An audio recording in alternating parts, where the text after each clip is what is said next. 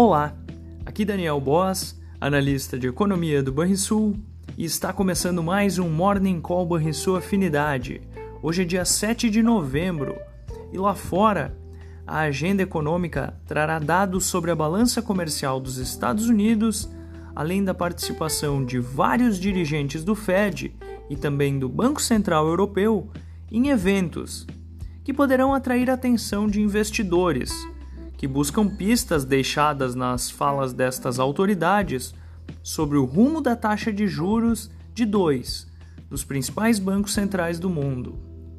Os sinais negativos parecem se avolumar nesta semana.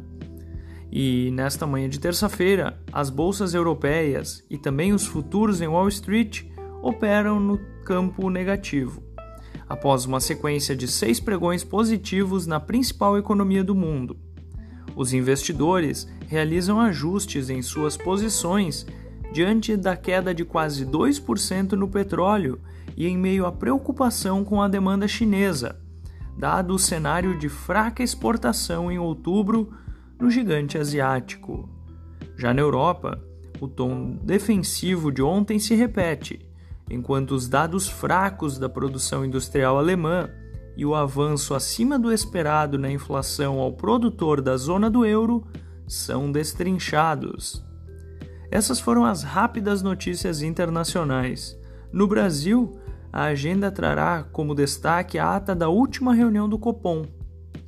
E a cautela que parece preponderar no ambiente externo poderá refletir no desempenho de ativos locais. Contudo, a melhora das importações na China é uma boa notícia para os exportadores brasileiros de commodities.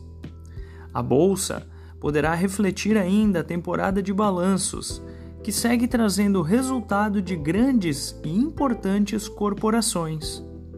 A queda dos rendimentos dos treasuries pode aliviar a curva de juros em meio à leitura da ata do Copom, que deverá ser um dos balizadores do mercado nesta terça-feira. Além disso, o andamento da pauta econômica no Congresso seguirá como um pano de fundo para o desenrolar do dia e também da semana. Fechamento do mercado. O dólar encerrou a segunda-feira com leve queda de 0,17% aos R$ 4,88. O Ibovespa subiu 0,2% aos 118.431 pontos o S&P 500 subiu 0,1% aos 4.366 pontos. O DI futuro para janeiro de 2025 subiu 4 pontos base, a 10,86%, e o DI futuro para janeiro de 2030 subiu 15 pontos base, a 11,43%.